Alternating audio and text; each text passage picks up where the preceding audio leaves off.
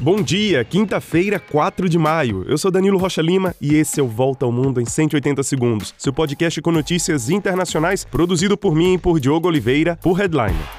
Começamos com notícias de mais um dia que mostra a rotina de tristeza e terror na Ucrânia. Nas primeiras horas desta quinta, cerca de 24 drones atacaram o território ucraniano. 18 deles foram abatidos pela defesa do país. Somente em Odessa, no sul da Ucrânia, 15 drones foram lançados contra instalações da cidade. Em alguns deles havia a inscrição, entre aspas, pelo Kremlin, pela Rússia. Na verdade, essas palavras fazem certamente alusão ao ataque ocorrido ontem ao Kremlin, sede do governo russo russo em Moscou. Os russos acusam os ucranianos de tentar assassinar o presidente Vladimir Putin por meio de dois drones. Putin não estava no local no momento do ataque, cuja autoria é negada pela Ucrânia. Em represália, os russos atacaram ainda ontem a cidade de Kherson, também no sul, e fizeram 21 mortos.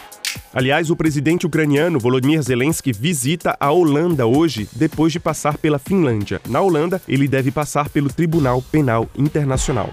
O secretário-geral das Nações Unidas, Antônio Guterres, admitiu que a ONU fracassou em impedir a guerra entre generais no Sudão. O conflito vive uma trégua até o dia 11 de maio e já matou 550 pessoas, além de ferir 5 mil sudaneses.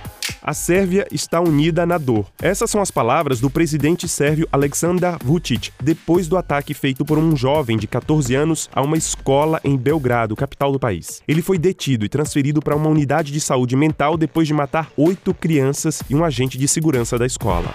E passamos agora para os Estados Unidos. A Agência de Medicamentos do país aprovou a primeira vacina no mundo contra a bronquiolite para adultos com mais de 60 anos. O vírus da doença pode causar entre 6 mil e 10 mil mortes somente nos Estados Unidos. Ele é comum no inverno, quando provoca infecção respiratória por meio da inflamação dos bronquíolos. E ainda nos Estados Unidos, vamos falar de economia. O Banco Central do país subiu a taxa básica de juros pela décima vez seguida. E agora o índice se encontra entre 5 e 5,25%. Isso significa que, ao dar menos crédito para pessoas físicas e jurídicas, as autoridades financeiras ainda tentam frear a inflação no país, que não deve cair rapidamente daqui até o fim do ano. Mas existe a possibilidade de dar uma pausa no aumento dos juros nos próximos meses.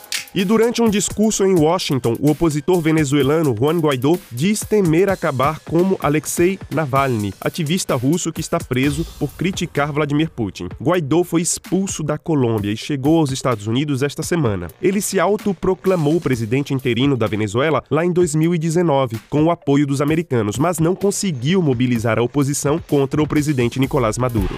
E olha, o historiador italiano Silvano Vicenzi diz ter identificado a ponte que aparece no fundo do quadro Mona Lisa, de Leonardo da Vinci. Seria a ponte Romito di Laterina, na província de Arezzo, região da Toscana, na Itália.